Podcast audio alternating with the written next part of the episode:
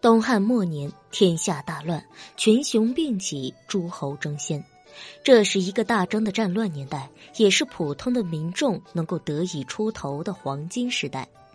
当我们翻看这段历史的时候，便能够发现，秦州有不少人的出身呢，那是很低的。比如说，刘备是卖草鞋的，关羽那是卖绿豆的，张飞是杀猪的，诸葛亮则是种地的。哎呀妈呀！瞬间有自信了，有没有？如果放在和平的年代，他们这群人充其量就是一个小康生活啊，那就不错了。但是在乱世之中，他们愣是拉扯起一个割据一方的蜀汉政权。这如果啊，从小人物的逆袭史上来看，他们都是成功者。而毕竟普通人要创下一番丰功伟绩，实在是太过艰难了。而当然，之所以能够成功的呢，这个关羽他们必须要感谢他们的老大哥刘备，因为刘备啊，为他们找到了人生的奋斗目标。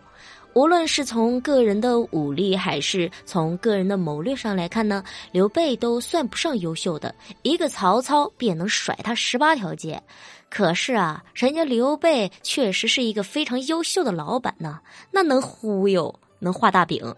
以至于让那些为他卖命的人可以火力全开，忠心的辅佐于他。而自从刘备不想卖草鞋之后呢，他便下定决心要在乱世成就一番伟业。而最便捷的途径，那就是找一个有能力的主子，以赚来这个政治的资本。当我们将刘备投靠过来的人详细列出来啊，便发现这个被称为三姓家奴的吕布，在他面前那都是小儿科，因为刘备投靠的人比吕布多了去了，只是刘备没有到处认干爹而已。而吕布在这个点子上就没有刘备做的好了，而最早跟着刘备打天下的那是关羽和张飞，奈何他们两个人呢，却只是武力值上比较出类拔萃，但是在这个谋略上呢，就相对那么弱了点了。啊，既然如此，那刘备就需要再拉一个智囊人物入伙。所以啊，这个智囊团还是得有的。那脑子是个好东西，对不对？所以呢，刘备找到了水镜先生作为中间人，最终呢就选定了招募这个诸葛亮。可是啊，在诸葛亮出山的时候，这个水镜先生仰天大笑，说了十个字，这呢便已经揭露了孔明的最终的结局。水镜先生啊，是一个奇人啊，为人是清高脱俗，学识渊博，更有知人论事和鉴别人才的能力。如果是放在现在，那绝对是顶级的人力资源师啊！人一旦有了名气，那就会遇到很多事情。水镜先生呢，自然也不例外。当他的伯乐之名传播万里之后呢，一些知识分子便会不远万里的前来拜访，以求在水镜先生那挂个号，等着他呢给自己推荐推荐。比如说，素有凤雏之称的庞统，就走了两千多里路去拜访他。两个人一番谈论之后啊，这庞统便被水镜先生称为南阳名士之首。这个呀，则为庞统呢未来的出山铺平了道路。而作为想时刻寻求一位明主的诸葛亮来说，与水镜先生交好，自然也是不会错过的一件美事。而建安六年。不甘心久居曹操之下的刘备，已经彻底挑明了要与之对抗的野心。而曹操哪能睁一只眼闭一只眼呢？为了让刘备听话，他便带兵讨伐刘备。而此时的刘备也根本就不是曹操的对手，一番对抗下来，那是损失惨严重啊！好在这个时候啊，刘备就遇到了水镜先生，便央求着：“哎呀，你为我推荐一个人才吧！我这被打的就是跑都鞋都掉了。”然后水镜啊先生就直言说：“儒生俗世，岂识时务？识时务者为俊杰。此间自有卧龙凤雏。”嘿，刘备听到这话之后，那是一个欣喜若狂的，裤衩子都笑掉了。从此啊，这内心便定下了一个小目标，一定要将这两个人收入麾下。而诸葛亮和庞统的名字，从此在他心间啊，那是挥之不去了，想之又想啊。时间一晃，又过了六年。在这期间呢，刘备对自己的处境也是越来越担忧，这小脑瓜子实在是不行了。寻求谋士已经不能再拖了，而恰逢徐庶又向刘备推荐诸葛亮，于是呢，便有了三顾茅庐的故事。诸葛亮此人心机很深，人家也明白该怎么让老板重视自己，于是呢，接二连三的放这个刘备的鸽子，这就跟女人和男人谈恋爱一样，就不能痛快的答应了。不然他不珍惜呀。诸葛亮此举啊，并不全是在托大，而是呢，他希望刘备明白自己可不是那么容易请动的。这毕竟啊，混迹在乱世之中，必须要有足够的政治资本，不然啊，这将来万一关羽和张飞给自己穿个小鞋，那必然是吃不了兜着走啊！你打也打不过人家，跑也跑得没人家快。刘备自然也能明白这诸葛亮心中的小算盘，但谁能让他呃就缺这样的人呢？所以啊，即便是诸葛亮很无理，他还是三顾了这个茅庐。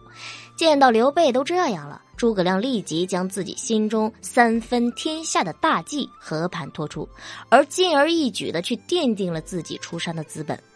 关羽和张飞啊，本身呢就对这个诸葛亮就很不服气，觉得他一直在拖大，这不像知书达理的人所干的事儿啊，便多次呢在刘备面前说他的坏话。这个人坏呀，老大，咱你防着点而此时的刘备啊，却被诸葛亮给洗脑了，怎么会听得进关羽和张飞的话呢？便直接呵斥他们：“我有了孔明，那就像鱼儿得了水，希望你们不要再说他的坏话了。”真的是。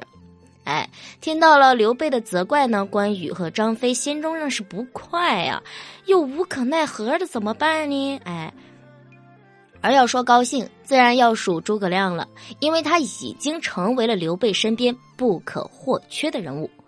诸葛亮出山啊，确实是引起了一连串的反应，而最起码还真的改变了历史的进程。